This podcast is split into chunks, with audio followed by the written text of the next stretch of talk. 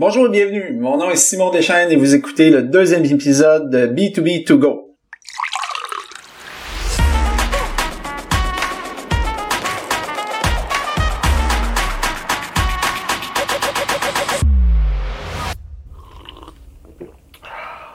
B2B2Go, c'est le podcast sans prétention qui vous sert à chaque épisode les meilleurs outils et pratiques de vente et marketing B2B. Le podcast est propulsé par Ox, une firme spécialisée dans le développement des affaires numériques B2B. Les conseils et sujets abordés dans ce podcast sont donc le fruit d'expériences de terrain dans l'accompagnement quotidien de nos clients.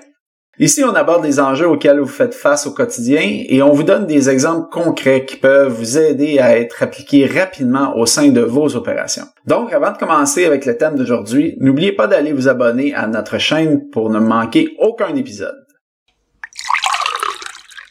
Aujourd'hui, on aborde la question d'élaboration de listes de prospects qualifiés.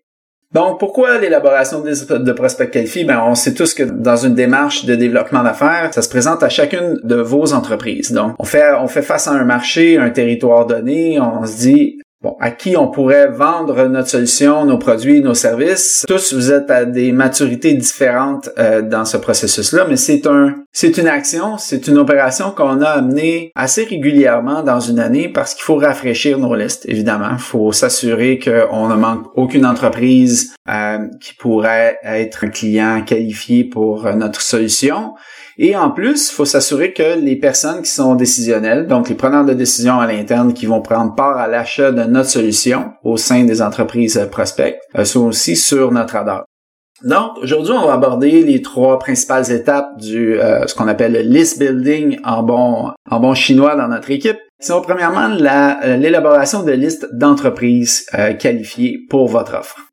En tout premier lieu, ben, comment déterminer les critères? Hein? C'est sûr qu'on travaille, on travaille avec des outils qui sont des répertoires, souvent des répertoires en ligne. Donc, euh, il y a des critères qui sont disponibles, il y en a d'autres qui ne le sont pas. Dans les critères souvent disponibles, évidemment, il faut y aller par industrie, donc secteur de marché. À proprement dit, si vous vendez au, dans le secteur pharmaceutique, que vous vendiez au, à l'industrie de la production de produits chimiques, aux mines, à, à l'agroalimentaire, euh, vous allez avoir un premier critère qui est déjà très établi. Ensuite, il va y avoir une question de territoire, potentiellement de taille aussi en termes de nombre d'employés, peut-être de chiffre d'affaires, euh, de contexte, de maturité aussi dans lequel l'entreprise s'inscrit qui détermine le fait qu'ils ont besoin ou non de votre solution. Donc, c'est tous des critères à évaluer avant de partir à la recherche euh, d'entreprise. Ensuite, ben, la question qu'on s'est posée aussi souvent, c'est quels outils utiliser. Évidemment, il y a des répertoires gouvernementaux. Si on pense au Québec, il y a l'ICRIC, euh, il y a le site d'Emploi Québec qui, donne de, bonnes informations aussi. Mais il y a aussi des sites web d'associations. Donc, il faut penser régulièrement si on fait, par exemple, si on veut faire affaire avec des contracteurs dans le domaine de la construction, il y a le site de l'APCHQ qui peut, par exemple, être une bonne source d'information pour aller voir euh, qui sont les contracteurs par région, par taille d'entreprise et tout. Vous avez aussi d'autres types de répertoires. Vous avez euh, des répertoires comme ThomasNet, comme Scott Directory dans le Canada anglais, euh, qu'on utilise aussi régulièrement. Il y a aussi des répertoires qui sont un peu plus inusités, mais pensez aux foires commerciales, les trade shows, auxquels vous assistez des fois, et où vos clients risquent d'être en tant qu'exposant. Donc, c'est une bonne source d'information pour connaître les autres compagnies qui sont similaires à celles de vos clients. Donc, pour trouver d'autres entreprises dans différents territoires donnés. Donc, une fois qu'on a les bons répertoires, qu'on a effectué notre recherche, dans la pratique qu'on a, tout ce qu'on veut, dans le fond, de notre côté, c'est d'avoir le nom d'entreprise et son site Internet. Pour commencer, on peut avoir des colonnes où on va avoir le nombre d'employés aussi, le territoire sur lequel l'entreprise euh, se trouve, si on a plusieurs territoires à couvrir, puis on a plusieurs, une force de vente qui est divisée par territoire. Mais principalement, dans nos opérations, on va utiliser le nom d'entreprise puis le site Internet. On va voir pourquoi plus loin euh, site Internet. Donc, une fois qu'on a une liste d'entreprises qui est substantielle, qui est suffisante pour, euh, pour démarrer une démarche de, de prospection, donc, comment identifier puis aussi recueillir les coordonnées des, premières, des preneurs de décision? Ben, premièrement, comment identifier les preneurs de décision? Évidemment, avant de se lancer dans une recherche euh, qui est sur différentes plateformes, ce qui est important, c'est de savoir qui va prendre part à la décision euh, pour votre solution. Donc, est-ce qu'on parle de directeur de production, de président d'entreprise absolument, euh, de gens aux finances, aux euh, ressources humaines? Donc, aux ventes, au marketing, ça se peut que ce soit là aussi. C'est important de voir, de, cibler le portrait, de pas avoir trop de personnes, mais de pas en avoir juste une non plus. Parce qu'on sait que, bon, la personne qui signe le chèque, c'est pas nécessairement celle qui est chargée de faire de l'exploration, de, de, de faire une recherche sur le type de solution que vous proposez.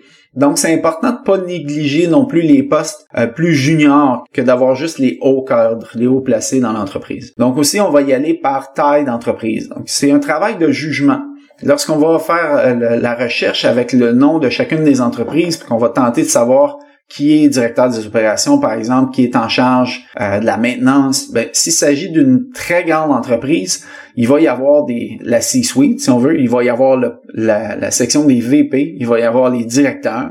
Donc, il n'y a aucune entreprise qui est vraiment structurée de la même façon. C'est vraiment important de se faire une tête sur si on fait la recherche au sein d'une grande entreprise, on sait qu'on va avoir à aller du, euh, du C-suite jusqu'au directeur, mais si on est dans une plus petite entreprise, on va viser davantage les directeurs parce qu'on sait qu'il n'y aura pas de CFO, euh, CMO et compagnie. Il faut avoir un code pour des entreprises qui sont par exemple de 0 à 50 employés, de 50 à 200, de 200 à 500, puis de 500 et plus. Les structures sont différentes. Ensuite, question de plateforme. Évidemment, un outil incontournable pour la recherche euh, de preneurs de décision. Aujourd'hui, je pense que c'est pas une, surprise pour personne. On parle de LinkedIn.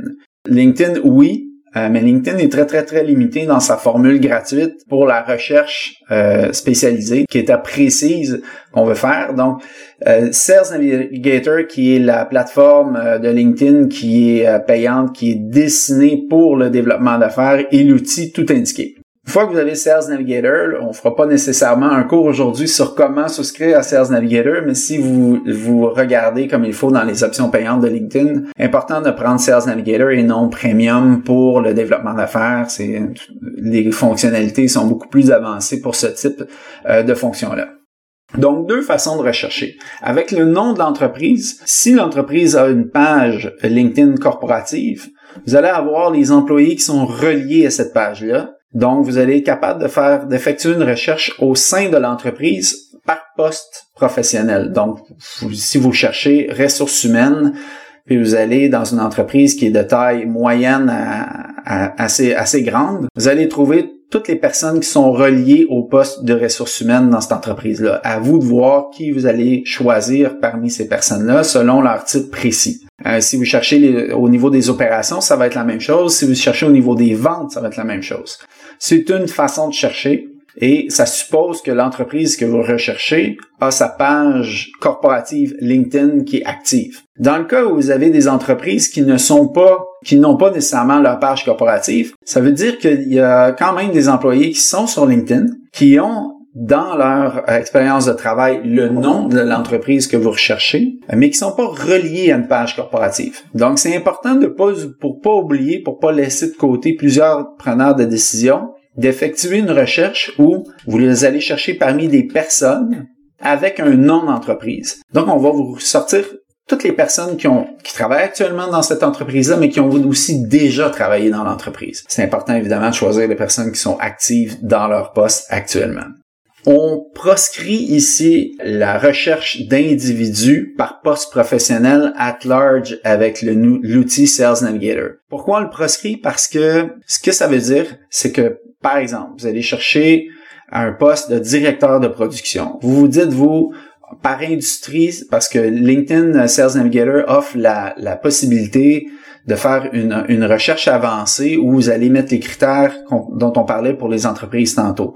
Donc, euh, de critères de territoire, de taille d'entreprise en termes d'employés, ensuite euh, d'industrie évidemment. Puis là, vous pourriez dire, je veux tous les directeurs de production dans chacune de ces entreprises-là. Et, puis, on pourrait se dire que ça fonctionne bien, mais, mais pourquoi je dis que c'est à proscrire, c'est que ça risque de vous amener un lot assez euh, faramineux de prospects qui sont non qualifiés là-dedans. Pourquoi? Parce que les gens, c'est eux-mêmes qui sont en charge de rentrer leurs propres informations dans leur profil et ça crée souvent des distorsions. Les gens s'identifient dans des postes pour lequel vraiment vous ne serez pas intéressé, puis dans des, industries par erreur. Et ça risque de conduire à des listes où vous allez avoir beaucoup, beaucoup de prospects qualifiés, mais très peu au final, dans la, en vrai. Donc, c'est important de procéder par recherche d'entreprise à l'extérieur de Sales Navigator, puis ensuite d'identifier les personnes dans ces entreprises-là seulement. Du moins, c'est la pratique qu'on a qui nous fait sauver beaucoup de temps et d'efforts par la suite. Une troisième étape, c'est de dire comment on va recueillir les coordonnées des preneurs de décision qu'on vient d'identifier. Donc, dans une opération assez fréquente, on va, euh, avec environ 400 à 500 entreprises que nos clients vont viser, c'est pas rare qu'on va avoir identifié entre 1500 et 2000 prospects. C'est beau, on les a sur LinkedIn, on peut les inviter, ils peuvent accepter ou non. Ensuite, on peut communiquer par euh, la messagerie LinkedIn, c'est un premier canal de communication efficace. On va vouloir aussi être capable de communiquer avec eux via courriel professionnel, puis peut-être avec des suivis téléphoniques ensuite. Donc, comment faire pour être capable d'aller chercher ces coordonnées-là et que ce soit euh, correct aussi de le faire?